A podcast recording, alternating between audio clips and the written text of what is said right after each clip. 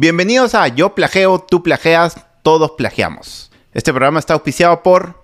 Juan, ¿por quién está auspiciado? Un programa auspiciado por un Perú libre de plagios. Por Perú Libre. No, pues pónganos acá, por favor, Mitzi, un... Un pip. Ya, vamos entonces. Por un Perú libre de plagios. Creo que la coyuntura nos ha ganado, así que queremos hablar sobre el tema del plagio y cómo en el fondo también tocamos esto con nuestros estudiantes, como docentes, como maestros, como maestras de bien. Juan, ¿cómo estás? Sí, hola Pepe, ¿qué tal? Bien, bien, bien. Y, en realidad, a pesar de que hemos comenzado haciendo un, pequeño, una pequeña broma, un pequeño, un pequeño chiste de repente al respecto, igual esto no es un chiste, no es, no es un tema que debamos tomar a la ligera o a la broma y, hoy vamos a, vamos a hablar sobre esto, vamos a hablar sobre, no sobre el plagio solamente, sino tratar de, de hablar un poquito sobre por qué ocurre De la este copia. plagio. No es plagio, es copia. por qué ocurre la copia o el plagio, o por qué no se cayó si no se desplomó. Y, o sea, entender un poquito más sobre por qué se da y qué cosas podríamos hacer para evitarlo, ¿no? Porque al final es lo que queremos, ¿no? Entonces, eh, de eso va, de eso va este programa, así que vamos a, a comenzar. Y para que no digan que estamos plagiando, eh, estamos basando este programa en, en unos Evidencia. tres artículos Art- bien interesantes, Pepe. Cuéntanos ahí de dónde estamos sacando la información que vamos a discutir hoy. Al fiel estilo de laboratorio docente, tratamos siempre de compartirles información, de compartirles estrategias basadas en investigación. Así que una de las fuentes más importantes que tenemos es Edutopia. Y Edutopia hicimos un research ahí de, de varios artículos interesantes de que nos, nos dicen cómo trabajar el plagio y, y un poco analizan cómo es este fenómeno en las aulas de educación superior, eh, de maestría, de colegios de primaria, de secundaria. Así que eh, los, los links, los artículos para que no nos acusen de plagio, se los vamos a dejar también en la descripción. Muy bien. Juan, entonces cuéntanos Genial. cuáles son, qué, qué- qué es en el fondo lo que te ha sorprendido. Cuando yo leí estos artículos, eh, quizás, quizás te cuento yo lo, que- lo, que, lo que me sorprendió. Lo primero es que mm, bastantes personas plagian y cuando la gente se sincera nos damos cuenta que yo plageo, tú plagias, todos plagiamos. Cuando Muchas de las personas en vivimos esta en un etapa de nuestra vida hemos plagiado. De, de plagiadores y plagiadoras. Es verdad, es verdad, es Sí. cierto. Y, y creo que es una Pero de no cosas- solo, no solo, digo, no solo nuestro país, sino un poco estos artículos nos, nos botan información de que, de que es un fenómeno que, que pasa en muchas escuelas alrededor del mundo, ¿no? Sí, es cierto. En escuelas universidades, en, realidad en cualquier centro de estudio o de formación, ¿no? Y en cualquier experiencia de aprendizaje creo que hay, hay este riesgo, este peligro de, de que el plagio esté ahí presente, ¿no? Dentro del proceso de aprendizaje. Eh, A ver, primer, primer dato, a ver, cuéntanos da- un dato así, Dato interesante. O sea, dato perturbador. Cuando, cuando uno le hace esta pregunta y dice, oye, ¿tú plagias? O, sea, que la primera da vergüenza, ¿no? Decir, oye, yo alguna vez sí he copiado. Yo, yo personalmente debo confesar que sí. O sea, en varias ocasiones, sobre todo en mi adolescencia y mi juventud, sí me, me vi tentado y muchas veces sucumbía al tema de plagiar. No, no eran tantas veces, pero, pero sí, ¿no? Porque, porque me daba miedo hacerlo también. Pero, pero sí, sin embargo, nos cuesta obviamente aceptarlo. Un dato importante de uno de los artículos que, este, por, por su título en español, es Cómo frenar la deshonestidad académica de David Cutler, que fue publicado ya hace unos seis años, es del, del 19 de abril de 2016. eh. Habla sobre, dos sobre dos estudios importantes. Uno del 98, o sea, ya, ya an- antiguito, ¿no? Que es eh, del Ad Council y eh, The Educational Testing Service, en donde se encontró que más del 98% de los estudiantes universitarios de una- un grupo que, que investigaron fueron, eh, informaban haber hecho trampa en la escuela secundaria. Vaya dato perturbador. Es cierto, el dato 98%. perdedor. 98. Y de hecho en el 2011 señala aquí otro estudio del Instituto Josephson eh, en donde encuestaron no a 100, 200, sino 43 mil estudiantes de secundaria de escuelas públicas y privadas. Y, Ajá. y de hecho el estudio se llama Continúan las trampas desenfrenadas en la escuela. Habla acerca de que la mayoría de los estudiantes, Continúan las 59%, ¿sí? 6 de cada 10, admite haber hecho trampa en el examen durante el último año. Y 34% lo hizo más de dos veces. O sea, que no era como que, uy, una vez, porque no. Sino que ya Claro. era parte de su cultura hacerlo, ¿no? Bonita. Como la tercera parte, ¿no? Eh, entonces, nada, mira, fíjate primero eso, ¿no? Que es algo que, que está ahí, subyacente a- al, al proceso de aprendizaje de, de- de- de- de muchas personas. Subyacente. ¿No? Ya. Este, Ajá. y claro, ya sé porque claro, en general yo cuando soy cuando he sido maestro, cuando soy bueno, como maestro, cuando me ha tocado enseñar también este Yo subyago, tú a- a- subyagas, a veces todos subyagamos. a veces ah, no lo identificas, no lo detectas cuando no estás muy atento, pero, pero está ahí. O sea, si, si, Mm. si, si, si vamos a la estadística, de, de los 30 estudiantes que tengo en un aula, es muy probable que al menos la mitad esté plagiando. Oye, pero o sea, en el 98 realmente todos plagiaban. Todo plagiado. O sea, o la estadística dice que todos plagiamos. todos plagiados. Este, Eso de yo plagié, pero bueno, ya plagias, es verdad. es verdad. Mi. Pablo, tu Pablo. Pero entonces, en el 2011 ya la cosa en teoría bajó. Bueno, no, son lo- no es el mismo, no es la misma muestra, ¿no? Entendemos, pero por eh, igual un estudio del 2011 nos dice entonces que 6 de cada 10 más o menos este, han plagiado. aprox. ¿no? Y en el fondo esto depende mucho porque todo esto, todo eso está pensado y, en- y entiendo que todos esos estudios son de exámenes de cierta manera estandarizados, ¿no? Y, y- y el seguir evaluando o, creyendo que, que la competencia de un estudiante depende de un examen es un poquito riesgoso siempre, ¿no? Eh, por eso que existen ya formas mucho más completas de evaluar. eh, y justamente una de ellas es una tesis, una investigación, un portafolio, un trabajo hecho que, que- se pueda ver la individualidad, el, el sello personal eh, y no necesariamente un examen estandarizado, ¿no? Y estas tesis y todas las tesis que estamos viendo que han sido plagiadas por nuestro presidente, eh, nosotros estamos en Perú actualmente, eh, por el ministro de Educación, que tenía el 71% de su, de, su, de su tesis plagiada, por la ministra de Trabajo, que tenía el 56% de su, de su tesis plagiada, eh, nos hacen pensar mucho en, en- en entender qué es lo que está pasando en el fondo, ¿no? O sea, ¿por qué, ¿por qué la gente plagia? ¿Qué dice el estudio, Juan, sobre por qué la gente plagia? Veo que estás disfrutando este contenido, así que te invitamos a suscribirte a nuestro canal de YouTube. No olvides también activar la campanita para que no te pierdas ninguno de nuestros episodios. Seguimos. Ya, esto es, bien interesante, ¿ah? Porque, eh, de hecho, en principio, acá tenemos un, un estudio de Alison Berry Hill sobre por qué los estudiantes plagian, justamente, o plagian, este, Ah. y, y señala Se ha plagiado mi- varias, varias cosas mi bien título. interesantes. No, sí, sí. Eh, primero, habla acerca de de ella. el tema de la satisfacción que, que el estudiante o la estudiante pueda tener sobre su propio trabajo, sobre lo que haga, ¿no? Y, y sobre sus propias palabras, menciona acá, ¿no? Su propia voz. Es decir, muchas veces su propia voz, ¿no? La, la- si el estudiante no está satisfecho, o sea, si no se siente seguro, si no se siente confiado de lo que esté haciendo, es, es lo mejor, entonces va a recurrir. Oye, pero a, a mí me a mí me ha pasado eso un montón de veces. O sea, encuentras en el internet unos estudios que dices, oye, eso está perfectamente escrito. ¿Para qué Claro. lo cambio, no? Y, y claro, y ahí lo que Es- toca es lo pues, que- es lo que yo pensaba. este, copiar, copiar y, co- y poner comillas, pues, ¿no? Y si en citar, ya está claro, tan bien citarlo. escrito. Y citar, pues no, no, no hay que dejar de citar, pues, ¿no? Pero, pero buen Sí. punto, porque mira, yo, a mí me ha pasado en, en la universidad, en la maestría, y, y por ahí copias algo y, y copias algunas palabras, cambias, cambias las palabras, cambias el tono, enfatizas algunas partes, igual citas, pero ya no, ya no con comillas, ¿no? Eh, pero igual pones eh, a pie de página la, la- la fuente, ¿no? Este, pero un estudiante de, de secundaria, de primaria, que está construyendo su, su intelecto, también está construyendo su moral, está en plena construcción de ambas cosas. Eh, y está construyendo también su, autoconcepto, su, confianza en uno mismo, ¿no? Entonces, como que sí puede pasar, ¿no? Sí puede pasarle a nuestros estudiantes eso de creer en el fondo que, el otro lo ha escrito mejor, ¿para qué yo hago el esfuerzo? Yo no lo voy a escribir tan bonito, mejor lo, copio, ¿no? Sí, y, algo importante ahí es que, o sea, hay que entender justamente, ¿no? O sea, de hecho, son dos caras de la moneda. Por un lado, si hablamos de adolescentes, de jóvenes, ya sea en la escuela, en la universidad, en los institutos, eh, en este proceso formativo, hay que entender, como decía justamente David Kotler en su, en su artículo, él dice, sí.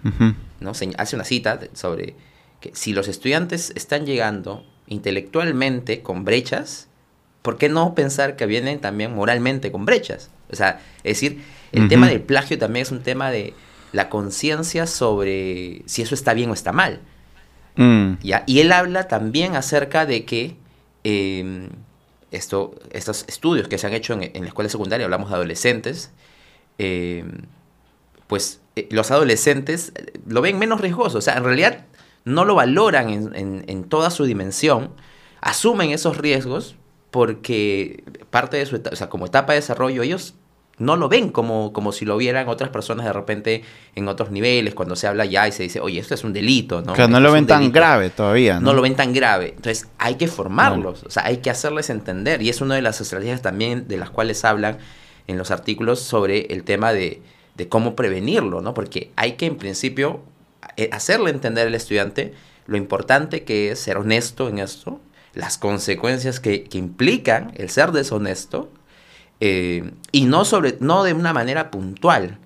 De hecho, eh, una de las estrategias habla de que no deberíamos ser superfi- superficiales a la hora de abordar esta, esta, este tema, sino que, y, tampoco hacerlo como que al comienzo del, del, del año, ¿no? Al comienzo de las clases y luego nunca más hablarlo, ¿no? Y solamente tratarlo cuando se identifica un caso, sino O sea, hay que ser diligente en, en Exacto. señalarlo Constante, y... sostenible, en, en, primero, en promover una cultura de honestidad y formar, y formar las, las habilidades y las mentalidades necesarias. Y por, por otra parte, también denunciarlo cuando ocurre. O sea, denunciarlo, reportarlo, no dejarlo pasar por agua tibia. Para que la persona que, lo, que haya cometido esta situación realmente pueda interiorizar la- lo- la- las graves consecuencias que tiene esto y lo, y lo malo que es, ¿no? El tema de, de- de hacer una copia o un plagio sobre algún otro trabajo académico. Entonces, eso es algo sumamente, Sí. sumamente importante. Sí, sí, sí. Eh, ot- otra, otra recomendación que, que, ya que estamos un poquito en, en esto, eh, que, que me gustó del artículo es cómo trabajar y cómo darle esa confianza al estudiante para que, para que quiera su voz, para que confíe en su voz, ¿no? Eh, y hacerle comprender que él está escribiendo en ese momento como alguien de cuarto de secundaria, como alguien de tercero de secundaria, cuarto de primaria. Sí, eh. Y que, y que luego, este, cuando pase a sexto, escribirá como alguien de sexto de primaria y cuando pase a quinto de secundaria, escribirá. O sea, eh, hacerlo entender que él está en evolución, que él está creciendo y que, y que, y que está bien, ¿no? Eh, lo cual un poco nos invita también a hablar de, de- de convertir, de tener este lenguaje con nuestros estudiantes de- de esta mentalidad de crecimiento y no esta mentalidad fija como que, ya, tú escribes bien o tú escribes mal y, nunca vas a, crecer, ¿no? Sino hacerles entender que con el esfuerzo y con la constancia de ellos mismos ir creando su propia voz, ellos van a poder seguramente llegar a esos niveles de, buena de buena escritura, de, buena investigación también, porque no solo escribir, sino de buena investigación, eh, van a ir creciendo, ¿no? Pero se puede llegar, ¿no? De darles ese, ese aliento y esa confianza en ellos mismos, en ellos y en ellas mismas. Sí, y, y de repente para complementar e ir cerrando, porque de hecho el tema es muy complejo, pero también en nuestro tiempo aquí es un poco limitado. Aparte de lo que ya hemos visto, ¿no? Primero, el tema de explicarles, hacerles entender, ¿no? Todas las, la importancia de esto, la implicancia también de esto. Segundo, desarrollar estas mentalidades, desarrollar estas capacidades en ellos, formarlos para que lo puedan hacer. Y lo tercero es que como maestros y maestras también tenemos que ser, este, ser Modelos. autocríticos, ser modelos primero, eso obviamente, tenemos que ser modelos, pero también ser autocríticos, eh, una mirada de, nuestra una- propia Una música forma. de... Claro.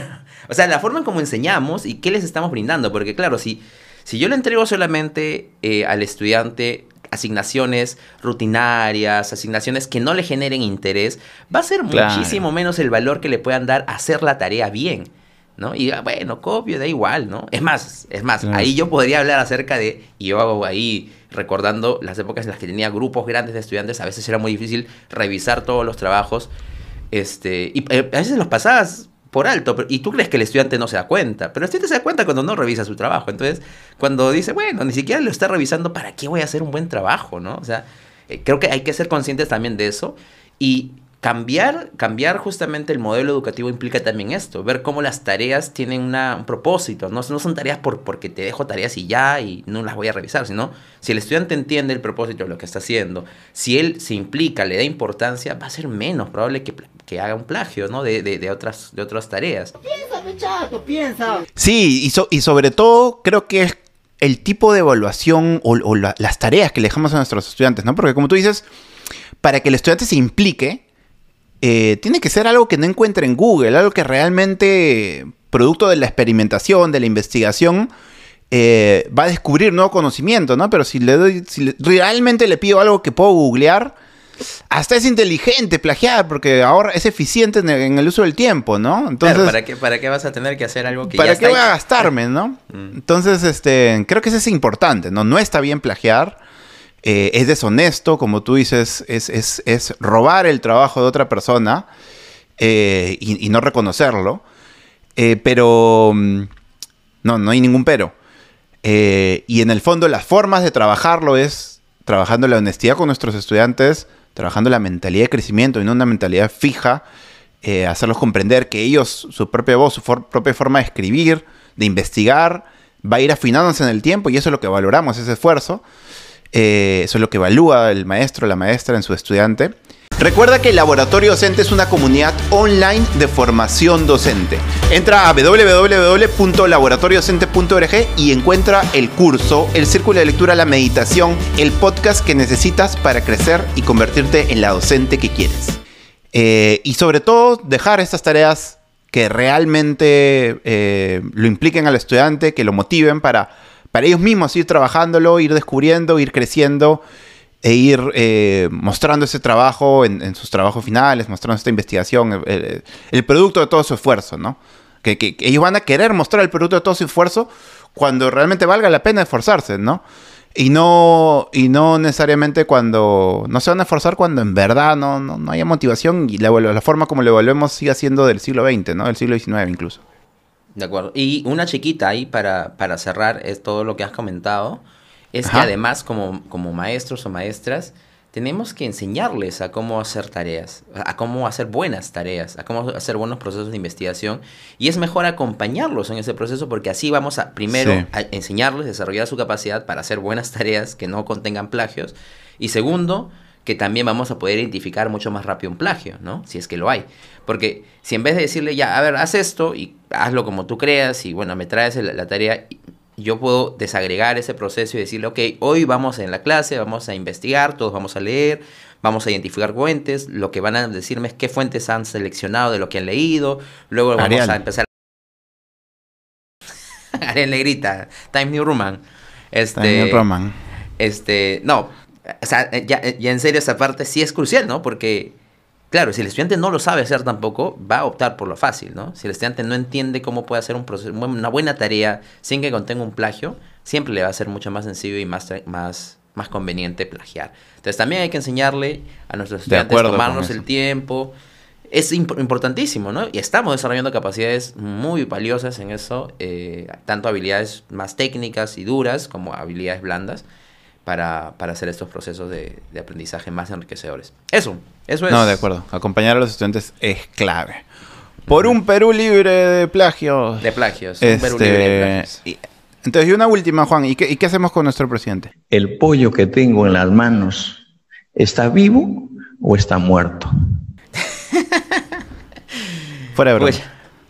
Pero bromas, o sea, ya, ya hablando en serio, en serio, creo que es muy importante, que, así como dijimos acá, ¿no? Es, es denunciarlo, se ha denunciado, ya se ha reportado eso y, y- y es importante.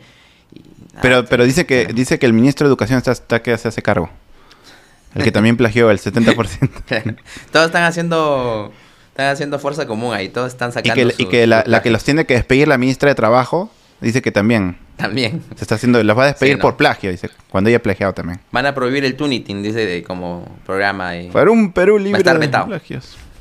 Sí. No, creo que es importante eh, darnos cuenta de que eso justamente habla mucho de, de la calidad de persona, la calidad profesional de, la- de- de- de cada uno de nosotros. Así que creo que antes incluso de, de la crítica hacia afuera, que, que- que siempre va a ocurrir, creo que comencemos por nosotros, pensemos, reflexionemos. de acuerdo. Y obviamente sí, sí es, sí es importante señalar las cosas que se están haciendo mal, ¿no? De hecho, es, es uno de los problemas que tenemos ahorita que de repente tiene este pequeño corte político. Pero sí, pues hay que denunciarlo, eso está mal, sea quien fuera que lo haga, ¿no? Sea, sea tú, sea yo, sea quien sea, sea el presidente, sea, Sea, el tu ministro, jefe, sea, el director, sea, la mal. directora, sea, Sea lo que sea, no hay es que correcto. señalarlo. Y, y si son estudiantes, acompañarlos. Recuerden que eh, como decía el artículo, están creciendo en su intelecto, están construyendo su intelecto, están construyendo su moral también. Hay que acompañarlos. Exacto. Ya cuando son más grandes hay que denunciarlos y hay que usarlos como ejemplo para justamente lo que no se debe hacer.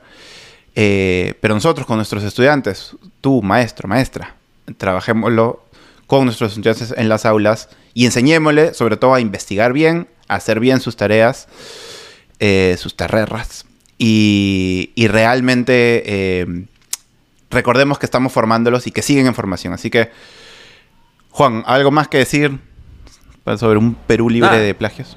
Por un, Perú, por un Perú libre de plagios, Pepe, es creo que les invitamos a que revisen más a profundidad estos tres artículos, se los vamos a compartir. De verdad tienen mucho más de lo que hemos hablado, más, más información, más estrategias. Sí. Chequéenlas, revísenlas, pónganlas en práctica y creo que así vamos a tener un Perú, cada vez un Perú más libre de, de plagios, ¿no? Y comenzamos por nosotros, ¿no? Como maestros y maestras también empezamos a poner en práctica porque la- no- antes de lanzar la piedra hay que mirarnos. Así que eso, nada, Perfecto, entonces eso fue el episodio de hoy, de esta semana. Y para más técnicas de cómo plagiar, síganos en nuestras redes sociales, no mentira. Para seguir creciendo juntos, eh, como Oye, docentes, Ese es, ese es el nombre de otro programa. Ese es otro programa. Está, pla- ¿no? está plagiando. Ya pues. Ese es el programa de Perú Libre. Creciendo juntos. Ese es un programa de Eh, gobierno, creo. Ah, perdón, perdón. Para seguir desarrollándonos eh, y creciendo como maestros, maestras, síganos en nuestras redes sociales. Y recuerden que tenemos cursos, círculos de lectura y ahora meditaciones para trabajar en tu ser, en tu yo profesor, en tu yo profesor, profesora. Creemos que es importante siempre trabajar en su ser, así que hemos añadido una parte de meditaciones que las puedes comprar para escucharlas una cada día o puedes suscribirte y también tenerlas totalmente libres durante el tiempo que dure tu suscripción. Así que te invitamos a seguirnos y nos vemos la próxima semana con más episodios. Más crecimiento juntos. Cuídense. Chao. Hasta pronto. Chao.